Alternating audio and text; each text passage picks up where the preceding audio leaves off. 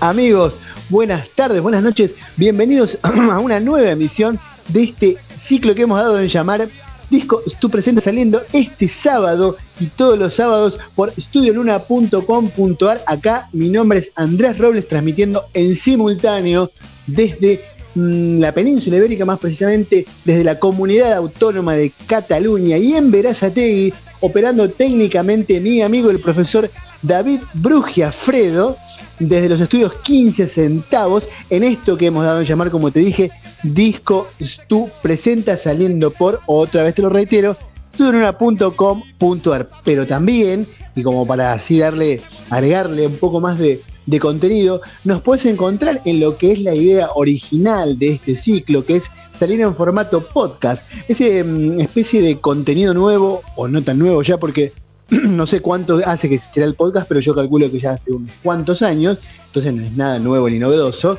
pero para mí, que soy una persona grande ya, sí es algo novedoso. En este universo de los podcasts que nos puedes encontrar, como te decía, en anchor.fm barra 15 centavos o si te mm, piache mejor en la página de, mm, de Spotify en el espacio 15 centavos donde además vas a poder encontrar todas, todas, todas las producciones de 15 centavos producciones. ¿Cómo están amigos? Un gusto nuevamente reencontrarme en este espacio de melomanía con todos ustedes, con los que están en este momento, ahora ya in situ, o los que vayan a escuchar este programa, este contenido, en cualquier otro momento de la vida por en los lugares que ya les comenté. Y obviamente es una satisfacción y un placer total compartir disco tras disco tras disco, tras discazo, tras, tras así, discazo, obra, monumento, porque no hay forma ni maneras de describir a las obras de arte que venimos escuchando a lo largo de todo este ciclo. Esta semana tenemos otro, la semana pasada hicimos uno creo que de los clásicos, de los clásicos del rock, de la historia del rock, que es em, el disco de los Rolling Stones, este disco, ay, ahora se me fue el nombre exactamente, bueno, eh, un hicimos un disco grosso de los Rolling Stones, año 1971 y ahora vamos a hacer un nos vamos a ir un poquito más atrás todavía em, un poquito no unos 4 o 5 años más atrás y vamos a escuchar un clasicazo, uno de los discos más influyentes en la historia de la música pop y cuando hablo de la música pop digo de la música popular, ¿no? Que ha influenciado a varias vertientes del rock, desde el rhythm and blues, desde el dark, desde el, el punk rock, desde un montón de vertientes que ha influenciado este disco, eh, donde además canta uno de mis artistas más favoritos, no solamente por lo que es él y su prolífica obra, sino además porque representa una forma del rocker, mm, del rocker por ahí más introspectivo, no tanto ese rocker de, de, de, mujeres y de fiestas y ese rocker tipo Mick Jagger como vimos la semana pasada que hablamos de los Rolling Stones, sino acá un lado más por ahí más oscuro, por ahí más, más este, mm, ¿cómo decirlo? Más en lo subterráneo, que es la obra del el brillante Lou y obviamente de su disco, uno de sus discos, los discos más reconocidos, que es el que vamos a escuchar esta noche en disco tu presente vamos a escuchar Velvet Underground a Nico, un disco del año 1967. Pero antes de todo eso, antes de ya salir a la palestra con la música, que es al final de cuentas lo, más importante, te contamos, te voy a contar de qué se trata Disco es tu presente. Bueno, viste cuando hace muchos años vos eh, eras fanático de una banda, pero la única forma que tenías de enterarte era a través de la radio, y en la radio era muy raro que te pasaran un disco en tema, un disco entero de un artista. Era, viste que por ahí te iban pasando el disco adelanto y escuchabas, no sé, el, primer corte de difusión, el segundo corte. Cuando salía el disco, por ahí te hacían un picadito, te picaban varias canciones, pero en ningún momento te hacían escuchar el disco completo, sino que era como que te daban el dulce para que vos te cebes y después vayas a la disquería y compres el disco de ese artista y lo empieces a escuchar de punta a punta, en el formato que sea, mira, yo arranqué allá por por los mediados 80 o jóvenes 80, mm, año ochenta y pico, que fue el primer cassette que me regaló mi vieja de lo que yo tengo como recuerdo de mi primer acercamiento con el rock, que fue un disco de los Beatles, un compilado extrañísimo de los Beatles que había salido por ATC, por la vieja Argentina televisora color, en formato cassette. Y ese es mi primer mm, recuerdo. Eh, me, soplan acá, estuve hablando de Sticky Fingers, el disco de los Rolling Stones. Es cierto, gracias compañero y profesor Fruquiafrego, me estás avisando que era el disco. Se me hizo un blanco, dije, el disco iba a decir el de los pantalones, el de que tiene la tapa, que hizo Andy Warhol. Pero después me di cuenta de que si decía eso iba a quedar como un tonto y ahora apareció David para recordarme que había hablado del, del mítico Sticky Fingers. Bueno, como te decía, volviendo y retrocediendo, viste que siempre nos salimos de la, de la línea recta del bien, nos vamos por el costado como rockers que somos y nos desviamos un poco, pero siempre después volvemos al camino y a la senda del bien. Entonces, la canción, lo que te decía, ah, cuando vos querés comprar un disco, te daban el dulce, te cebaban, te pasaban el, el tema adelanto en la radio y después ibas a la disquería y te comprabas el disco o cassette. Yo te contaba hace un ratito cuál fue el primer cassette que tuve. Bueno, me compraba, te comprabas un cassette o te comprabas después más adelante el CD o más adelante en algún momento también, bueno, antes estuvo el disco de vinilo, pero yo a esa época no llegué. Em, y siempre esa, con esa ansiedad ibas a la disquería especializada, o no, por decir, un disco muy popular, a una disquería como la de Musi no sé cuánto, que ya cerró, creo, o está en eso. Y nada, y, te comprabas el disco, llegabas a tu casa, le sacabas el celofán, sacabas el arte de tapa, leías los temas.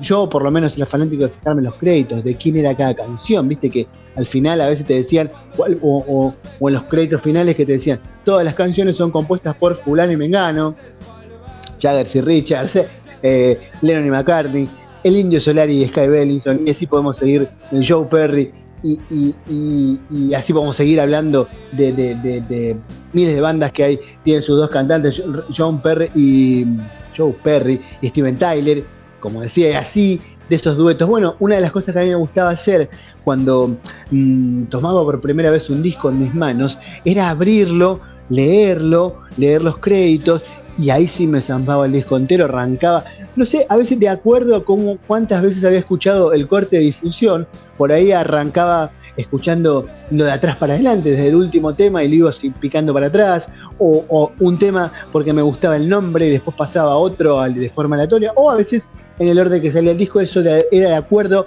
al momento. Pero me escuchaba el disco entero una vez y lo, me, cebaba y cantaba, me aprender las canciones, me buscaba las letras. Después iba escuchándolo ya con un poco más de espacio, con más tiempo, ya lo analizaba mejor, ya iba de, mm, separándolos, haciendo como una especie de random de los que más me gustaban. Y así sucesivamente hasta que en algún momento, ya más espaciado, dejaba de escuchar el disco y después ya quedaba por ahí, en me hacía por ahí un compilado que escuchaba cuando andaba, salía de noche con algún amigo con mi amigo Diego, que se está recuperando ya del coronavirus y que les mando un abrazo enorme allá en Buenos Aires. Nada, y salíamos y hacíamos compilado de los discos que de algún artista, donde poníamos las canciones que más nos gustaban de cada disco, y así sucesivamente, pero un disco, el disco entero, después con el tiempo, por ahí muy cada tanto, viste, de acuerdo al, al fanatismo que guardaba por ese artista o por ese disco, lo escuchaba entero nuevamente. Bueno, lo que te proponemos acá en Disco Tu Presenta es escuchar el disco completo de un artista, hacer en un formato radial algo no radial como es escuchar el disco completo de un artista, del primero hasta el último silencio, del primero hasta el último compás, de la primera hasta la última nota y del primero hasta el último suspiro de emoción y de satisfacción que te da escuchar ese disco de ese artista que tanto te gusta y que tan fanático sos. Y el disco que hoy nos ocupa es, como te decía, uno de los discos que más ha influido a diversas bandas mm, a lo largo de, la historia del rock, uno de los discos más influyentes, que es este mm, Velvet Ground and Nico, de Velvet, Ground, de Velvet Underground and Nico, perdón, em, mm, de, de la, Velvet, la banda Velvet Underground. Vamos a hacer un juego de. Mm, a ver, vamos a hacer como un juego. Vamos a subirnos a una especie de máquina del tiempo y nos vamos a ir a 1967.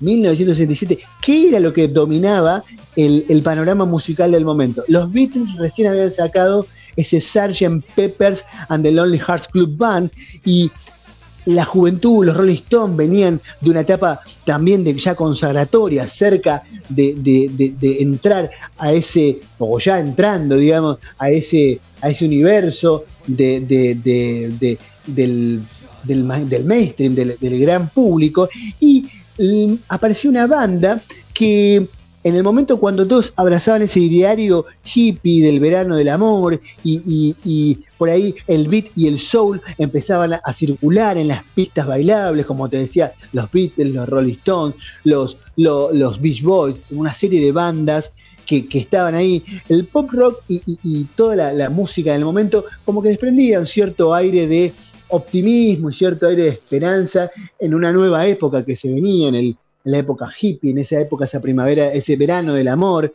que venía. Sin embargo, esta banda, a, ver, lo que hablamos es un poco simplista, ¿no? Pero más o menos en ese contexto, como para contextualizar, como para ponernos en situación, es cuando la, Velvet Underground parió este disco así oscuro, con un sonido sucio, con, un, con letras de, temáticas bastante retorcidas, que se salían obviamente de los parámetros habituales de la época y nos encontramos entonces con esta banda que, de la que ya te voy a hablar, en un momento te voy a ir contando un poco de la historia.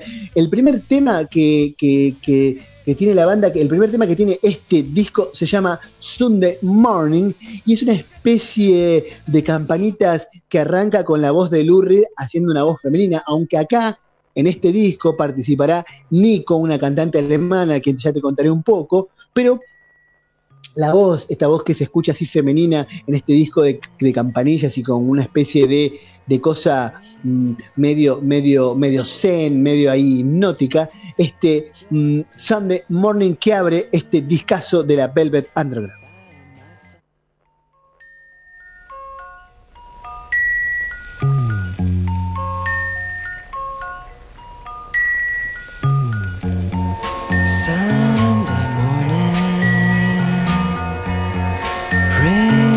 Dawning. It's just a restless feeling by my side. Early dawning, Sunday morning.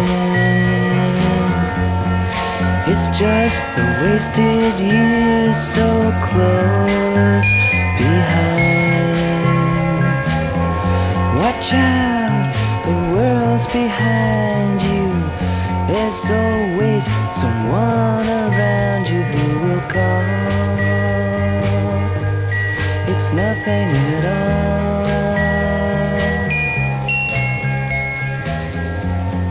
Sunday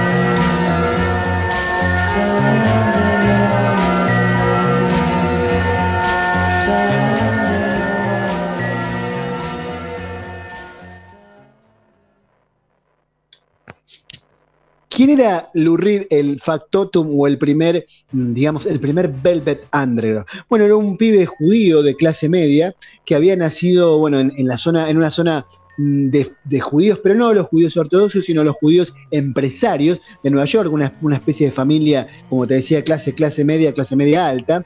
Un pibe tranquilo que durante sus años de secundaria o sus años de niño, digamos, su niñez, no, no era un niño que problemático ni nada, sin embargo, empezó a mostrar un desmedido interés por la música, lo que hizo que sus padres lo enviaran a estudiar, que soñaban que, un, que, se, revelaría como un gran músico, un pianista o un violinista. Sin embargo, el pequeño Lou em, se aficionó a la guitarra, a la guitarra eléctrica, y empezó a, proferir mm, eh, canciones, digamos, cercanas al rock de la época, cantando canciones de los Monkeys, canciones mm, de bandas del, del ritmo de Rushing, Vincent, mucho del rock and roll primigenio y además Elvis Presley y Little, y Little Richard lo que influenciarían muchísimo su creatividad. Ya después, cuando entró en la secundaria, empezó a formar parte de bandas locales mm, con elementos de la peor calaña de la zona, ¿no? Eh, se dice que, se juntaba en una zona donde había mm, travestis, mm, delincuentes, em, en, clubes de, mala muerte, donde se practicaba el juego ilegal. Y esto, eh, esta transformación, de hecho, inquietaría mucho a los padres de, este, del joven Lu, que le aconsejarían y le aplicarían, escucha esto, sesiones de electroshock para ver si con este infrahumano tratamiento lograban corregir al descarriado Reed, al descarriado joven Reed que se revelaría ya como un rebelde y un absolutamente outsider. La segunda canción del disco es I'm Waiting for the Man.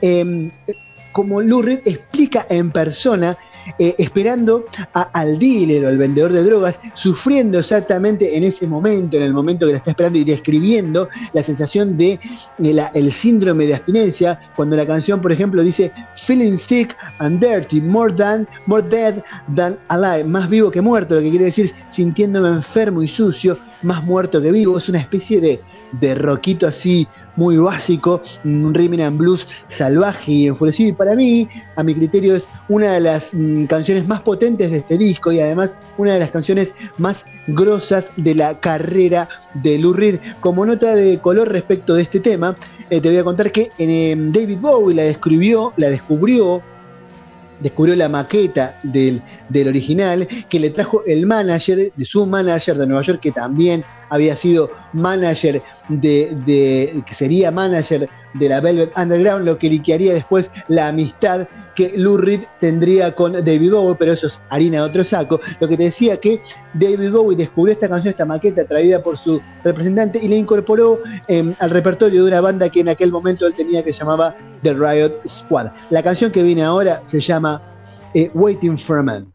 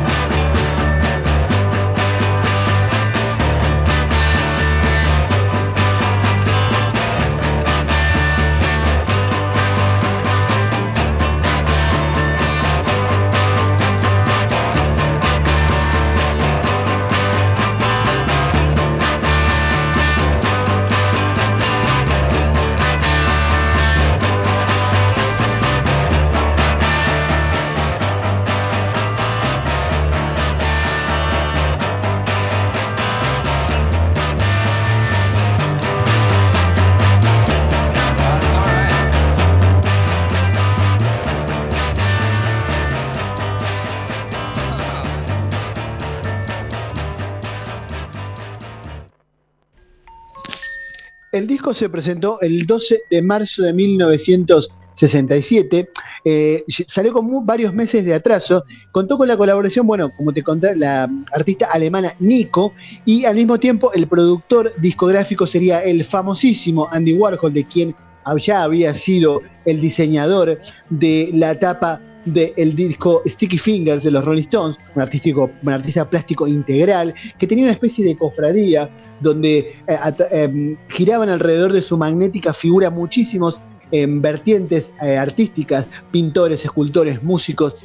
Se dice que en una época tocar a Andy Warhol era tocar el arte. Entonces, esta influencia que tendría Andy Warhol como productor, que si bien en lo musical por ahí fue un poco, digamos, mm, por fuera, más bien por fuera, sí tendría mucha influencia en la estética y le daría ese toque mm, decadente de ese New York oculto a los Velvet Underground. la banda, previo al lanzamiento, venía tocando, haciendo una especie de mini gira en bares de mala muerte, donde pese al tocar en esos lugares, como te decían, que eran como tuburios, se estaba creando una fama en el underground y en la contracultura de Nueva York del momento, lo que hizo que la Velvet Underground pase a, antes de la masividad, y de hecho nunca fueron una banda masiva, a ser una, una especie de banda de culto. En especial, además, porque representaba un público oculto en Nueva York, a los Yonkis, a una, una especie de clase de clase mm, vergonzante de Nueva York de la época, yonkis, desempleados,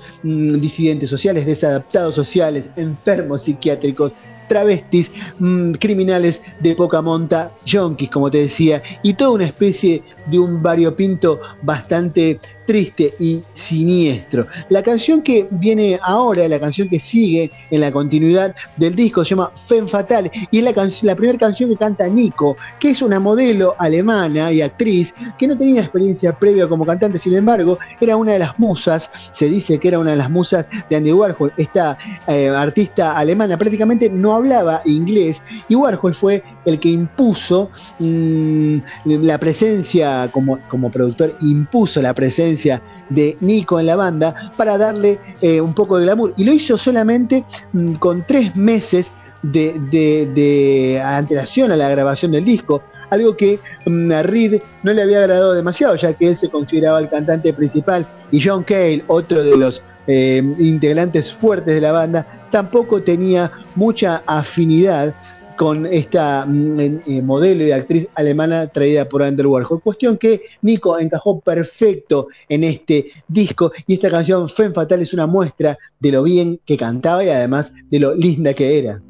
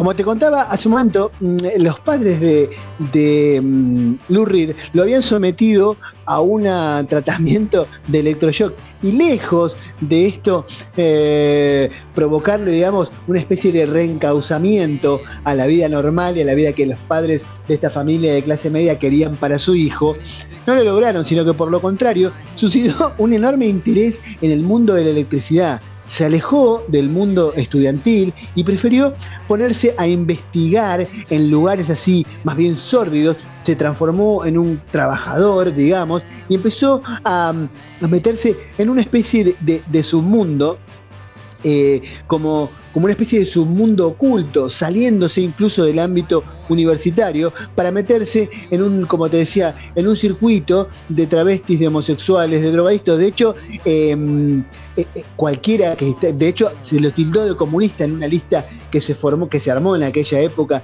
donde se perseguía a los a la gente por su forma de pensar, ¿no? Se lo tildó de ser un comunista. La cuestión que mm, después de eh, en este en este especie de de ámbito oscuro, como te decía, em, se conoció en esta, en esta, en esta gira por este, por este circuito, conoció a un músico llamado John Cale, que era un músico mm, que venía también de la experimentación, este, era un, tecladista que además mm, se, mm, eh, coincidía con Lou para un proyecto paralelo de poesías y como una especie de trovador. Eh, John Cale al principio no estaba muy convencido de que Lou fuera aquel gran cantante y de hecho Lou más bien no destacaba por sus habilidades como cantante, sino que era más bien su enorme carisma lo que lo hacía sobresalir. En cambio, John Cale, que venía de la escuela, de una escuela más, de un estudio más, más profundo, más sistemático de la música, no estaba muy convencido. Sin embargo, esto mm, hizo que se encontraran en estos lugares del, bajo mundo, que a la vez hayan sido atraídos por em, el inefable Andy Warhol y llevados a mm, lo que sería la piedra fundamental del proyecto mm, llamado Velvet Underground. Se mudarían a Lower Side, a Lower East Side, un lugar donde había beatniks, eh, donde, una zona donde vivían los beatniks, los intelectuales de la época, artistas, y allí se encontraron con otro músico llamado eh, mm, Sterling Morrison, que también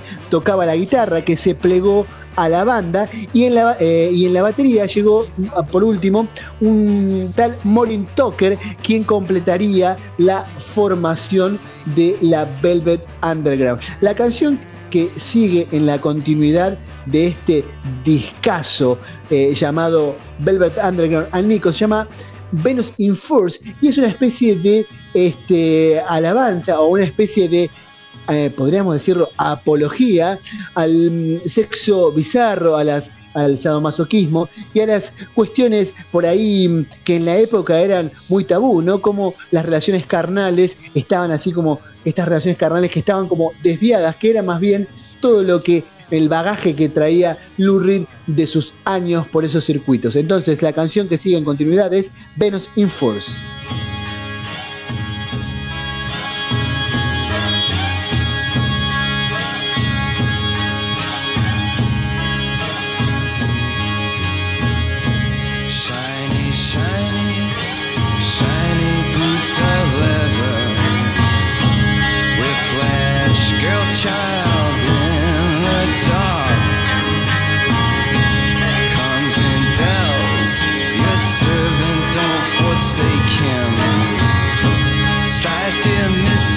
and cure his heart.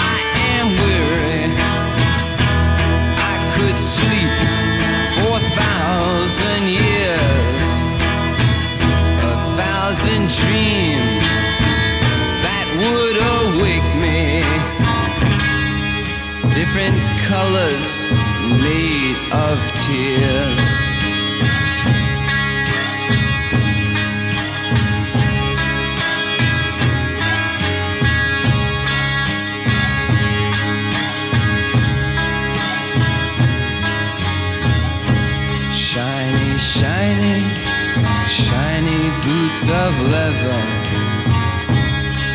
Whiplash girl, child in the dark. Severin, your servant, comes in bells. Please don't forsake him. Strike, dear mistress, and cure his heart.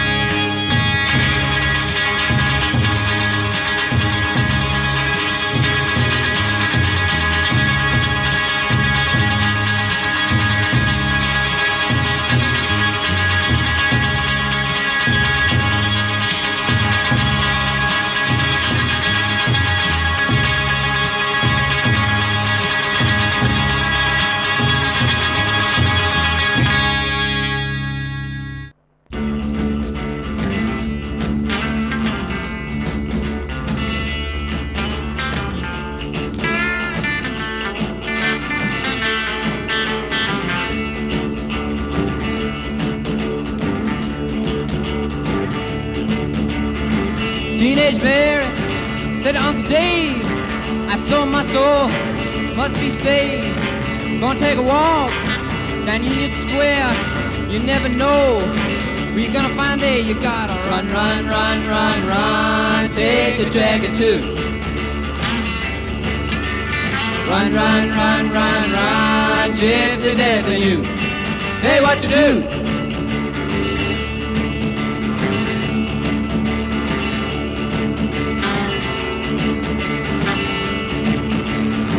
Margarita Passion. They had to get her fixed. She wasn't well. She was getting sick.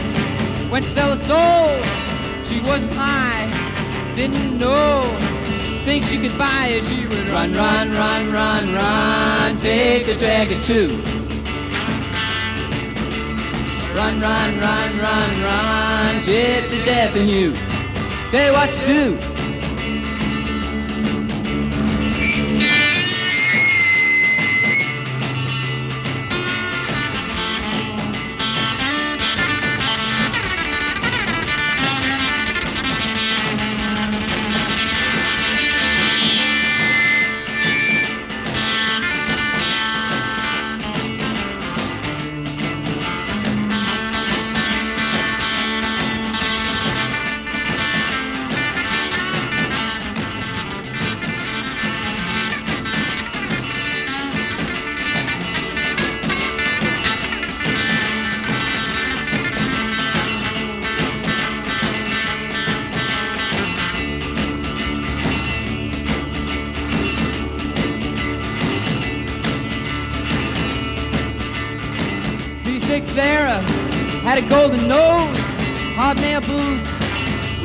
Her toes.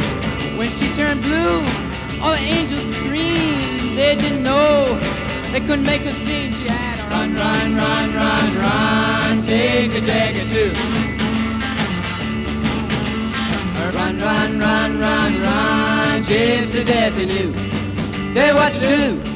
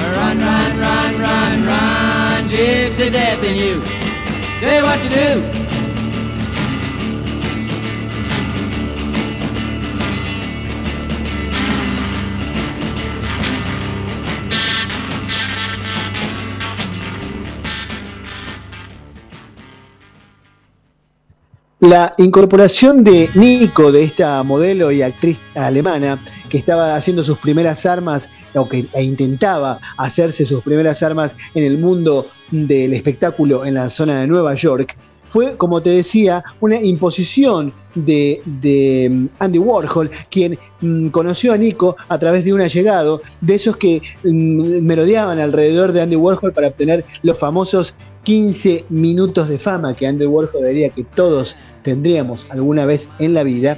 Y Nico esta cantante alemana que, como te comentaba, fue impuesta porque mm, Warhol creía que además le daba un glamour y un toque europeo a una banda tan newyorkina. Nico, que tenía apenas 20 años, era una mujer así bastante fría y distante, con una, marcado, una marcada diferencia cultural con el resto de la banda, porque venía de una cultura europea.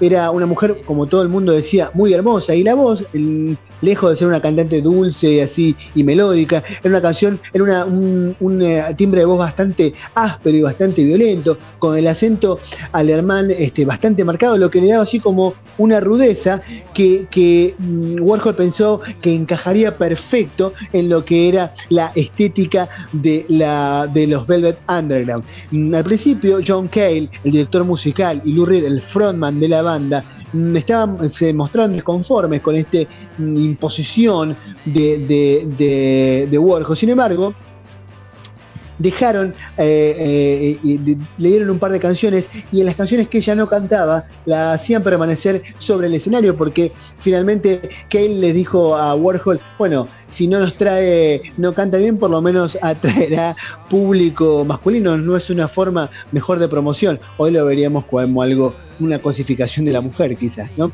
Y los, durante los primeros meses la acosaron bastante y la menoscabaron bastante psicológicamente. Sin embargo, al final de ello, eh, pese, y pese a los altibajos en la relación que hubo, eh, Nico logró grabar el disco, logró lanzar el álbum que en aquel momento, más allá de que hoy es un álbum de culto, fue bastante ignorado. La canción que sigue con la continuidad del álbum se llama All Tomorrow Parties o mm, Las Fiestas del Mañana, que casualmente la canta la alemana y agraciada Nico y que será una de las canciones favoritas del disco, mm, dicho por el propio Andy Warhol.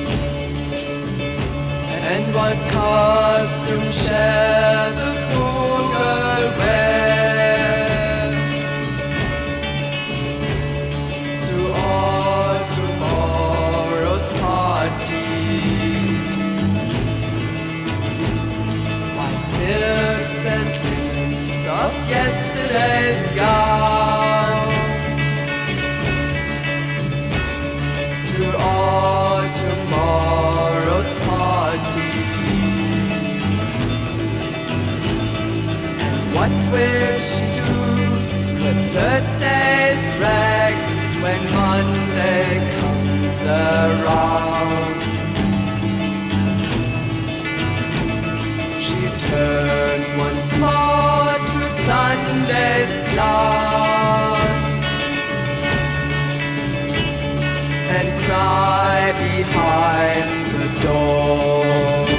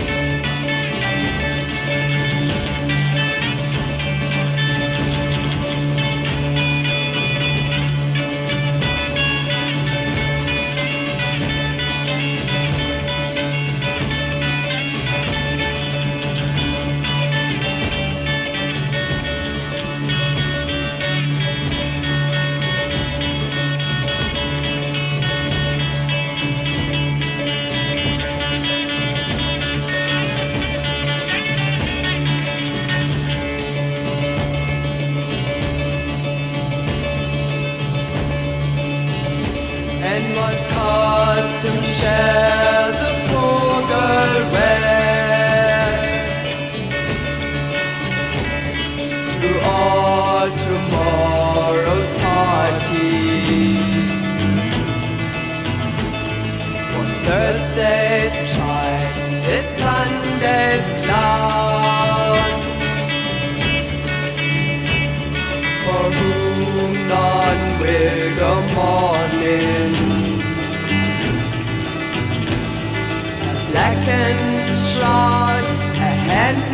and gown of rags and silks a costume fit for one who sits and cries.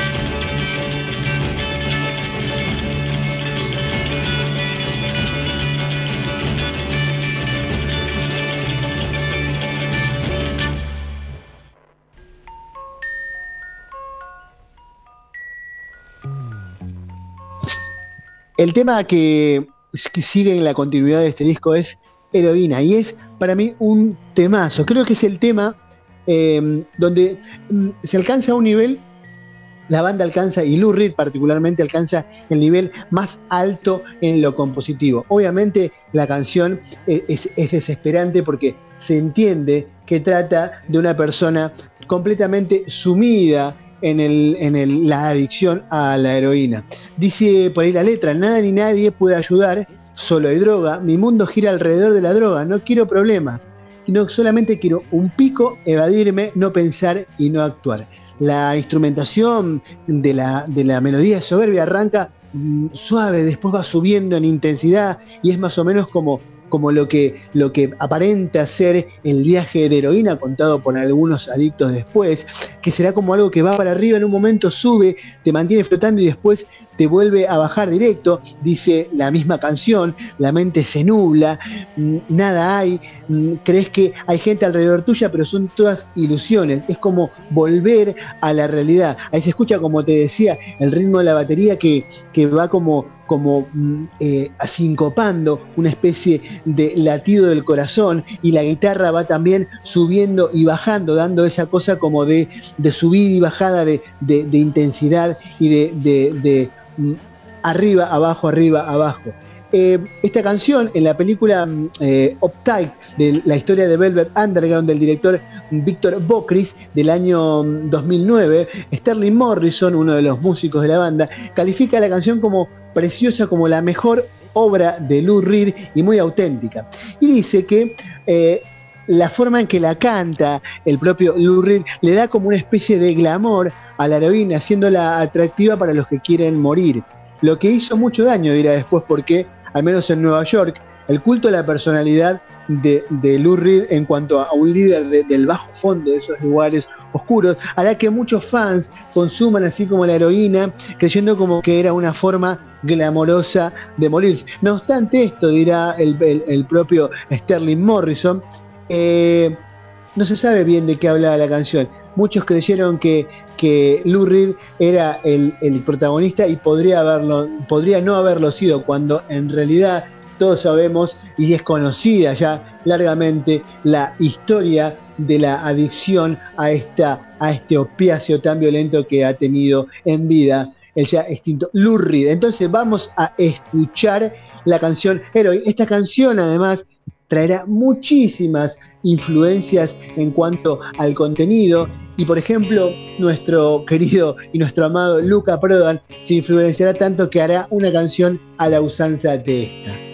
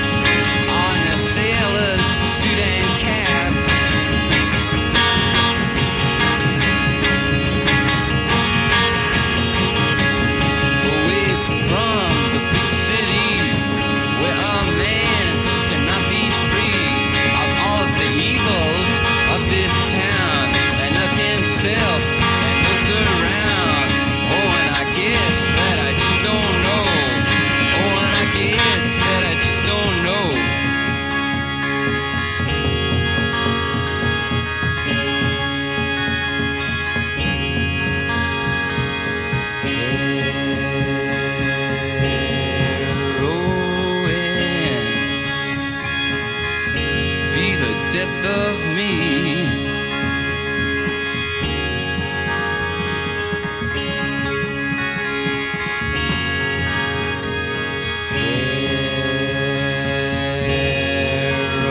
Heroin.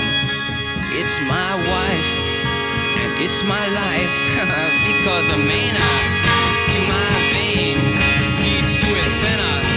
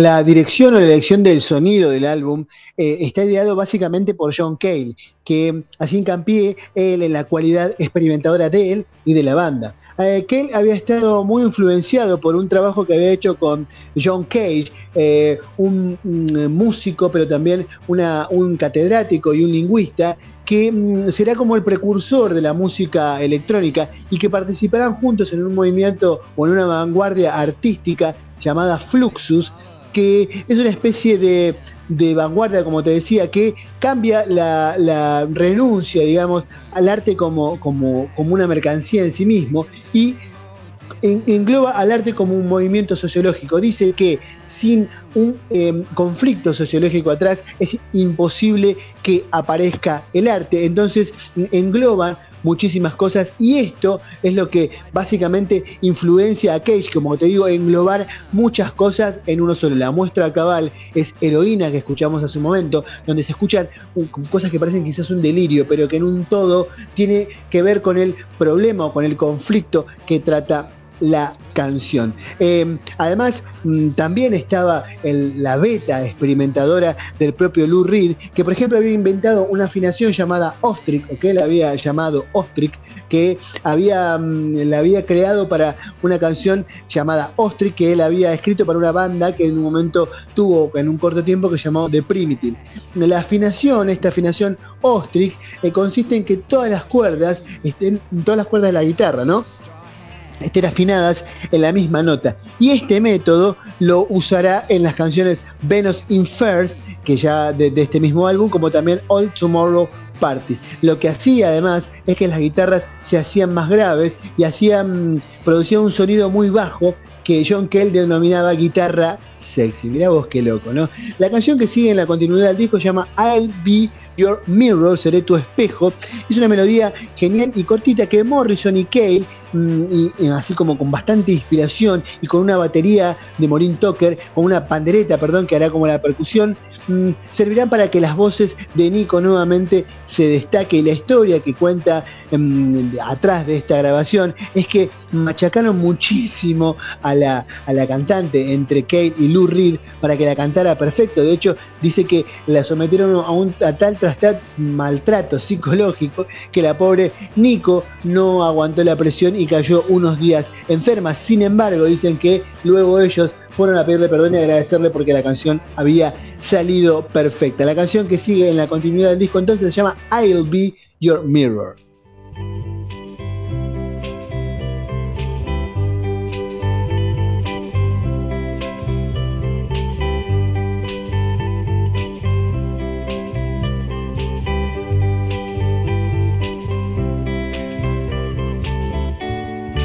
I be your mirror, reflect what you are.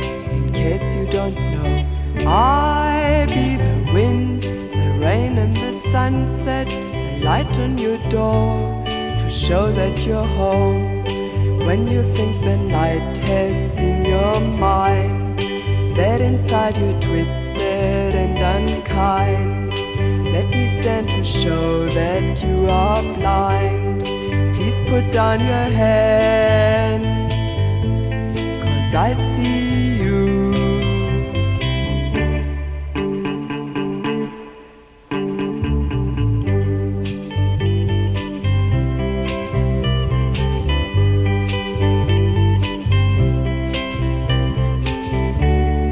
I find it hard to believe you don't know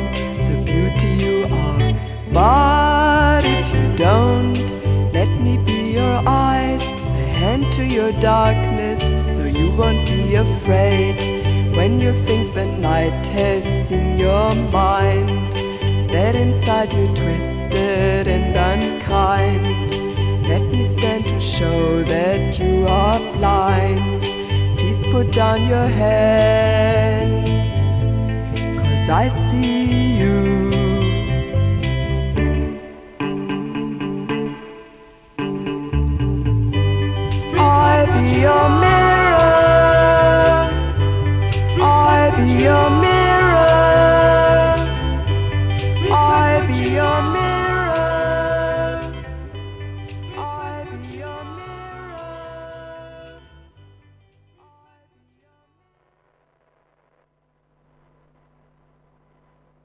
La canción que continúa se llama Black Dead Song y es la canción quizás más difícil de la banda, en cuanto a que es un tema bastante incalificable e inclasificable, porque no se sabe por dónde vas, las guitarras tienen así como, como un sonido bastante hiriente.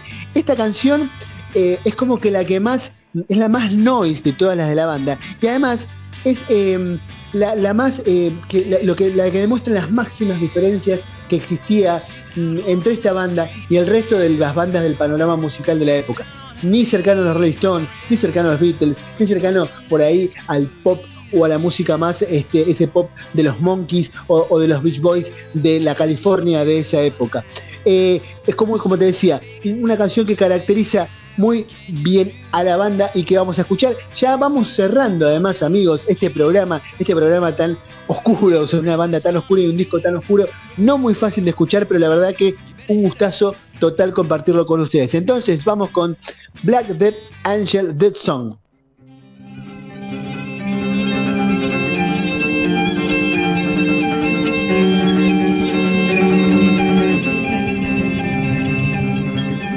Myriad choice of his fate set themselves out upon a plate for him to choose. What had he to lose? Not a ghost bloody country all covered with sleep where the black angel did weep. Not an old city street in the east. Gone to choose.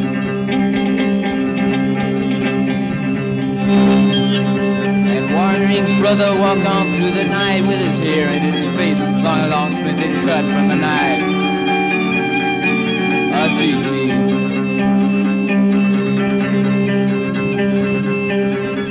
rally man's patter ran on through the dawn until we said so long to his skull. Shrill yell. Shining brightly red rimmed and red lined with the time fused with the choice of the mine on ice skate scraping chunks from the bills.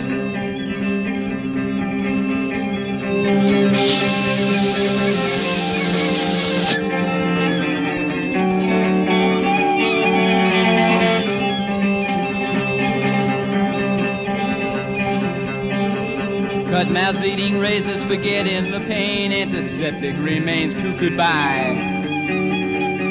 So you fly to the cozy brown snow of the east. Gone to choose choose again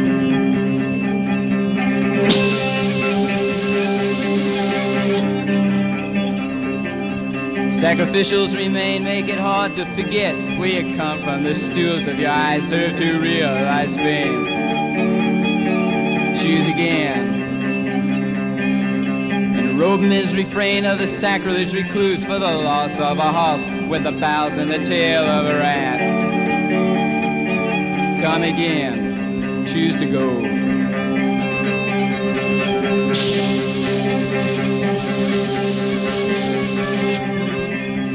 And if Epiphany's terror reduced you to shame, have your head bobbed and weave. Choose a side to be on.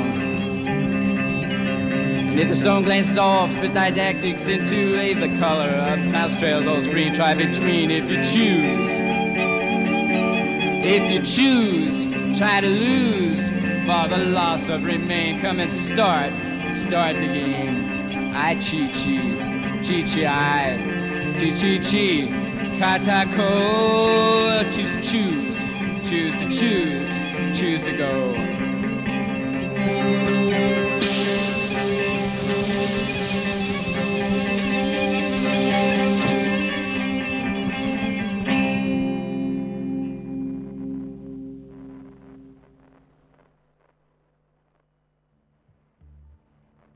Muy bien amigos, estamos llegando al final de un nuevo disco Stu Presenta. Hemos escuchado este discazo que es mm, Velvet Underground and Nico, un disco del año 1967, un disco que creo que no sé cuántas radios en el mundo lo habrán pasado entero alguna vez, porque hay que pasar. La canción que viene ahora al final de European Song, se dice que es la única canción que tiene en sus créditos a los cuatro integrantes de la banda como compositores. Es una canción que arranca como, como una especie de, de guitarra de Chuck Berry, pero que después se va mm, llenando de sonidos, también muy experimental, sonidos, va subiendo de velocidad, cosas que se rompen, cosas que se caen y un sonido que va afeando y a deformando cada vez más a la banda porque como toda la obra de los Velvet Underground, no es fácil de digerir, es una patada en la cara y es un viaje por lugares que quizás no quieras estar y no quieras pasar. Es como decir, te tenés que ir a tomar un colectivo en el cruce Varela a las 3 de la mañana y después podés estar tomando quizás un champán en algún disco, en alguna, en alguna resto alternativa de algún barrio de Capital Federal, como para darte una idea del viaje al que te podés enfrentar escuchando un disco de la, este disco particularmente de la Velvet Underground. La Velvet Underground, como para ir terminando, un dato técnico que obviamente ya te lo fui diciendo a lo largo del disco, pero a lo largo de la del programa, pero bueno, siempre está bueno recalcarlo, es Lou Reed en voz y guitarra, John Cale en viola eléctrica, piano celesta, bajo y coros, Sterling Morrison en guitarra rítmica, guitarra solista, bajo y coros, Maureen Tucker en batería y percusión, y Nico, la voz también que ha acompañado en eh, varios temas como Femme Fatal, All Tomorrow's Party o Will I'll Be Your Mirror. Em, la producción general del disco está, estaría a cargo de Andy Warhol, aunque se discute que la producción artística sea de John Cale y Andy Warhol solamente haya aportado algunas cuestiones como a la propia Nico, como la tapa del disco famoso, por una obra que de hecho tuvieron algún problemita con esto, porque la gente creía que compraba un disco de Andy Warhol cuando veía la tapa esta famosa de la banana, pero bueno, por algún tiempo esa tapa salió, pusieron una tapa alternativa y luego esa tapa regresó. Este disco tuvo un casi nulo impacto y un nulo suceso en aquella época. Por si después de escucharlo un rato te vas a te das cuenta por qué no encajaba en los oídos de la gente de ese momento, pero como bien dijo Michael Fox en aquella escena tocando eh, em, Johnny B. Good de Chuck Berry en el año 1955, a sus hijos les encantará. Y eso fue lo que pasó, porque a nosotros, los hijos, nos encantó este disco. Entonces, vamos terminando ya para escuchar esta European Song. Me despido, no sin antes decirle primero, Gracias por haber estado acá. Los espero la semana que viene y también, como les dije, en cualquier día de la semana en formato podcast en anchor.fm barra 15 centavos en espacio 15 eh, centavos en Spotify. Y mañana a las 22 mm, horas acá España, 17 horas Buenos Aires, estaremos haciendo punto y aparte radio con mi amigo personal y confidente, el profesor David Brugia Fredo, la señorita señora Paola Batista hablando de cine y quien les habla, Andrés Robles, acá desde Barcelona. Un, como siempre, entonces, un gusto compartir esta música mm, tan linda, tan, tan rockera, tan pulenta con ustedes. Espero que lo hayan disfrutado como yo. Nos estamos viendo en cualquier momento y la semana que viene con un nuevo disco. Tú presenta los abrazos desde el fondo de mi corazón, que no tiene fondo. Como siempre, Pacho a tutti. Chao, hasta la próxima.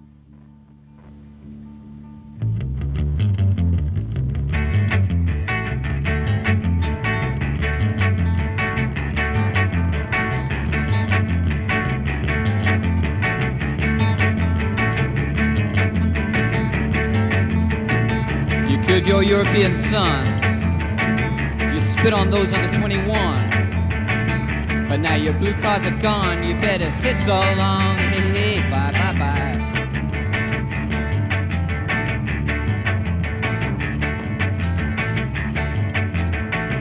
You made your wallpapers green. You want to make love to the scene.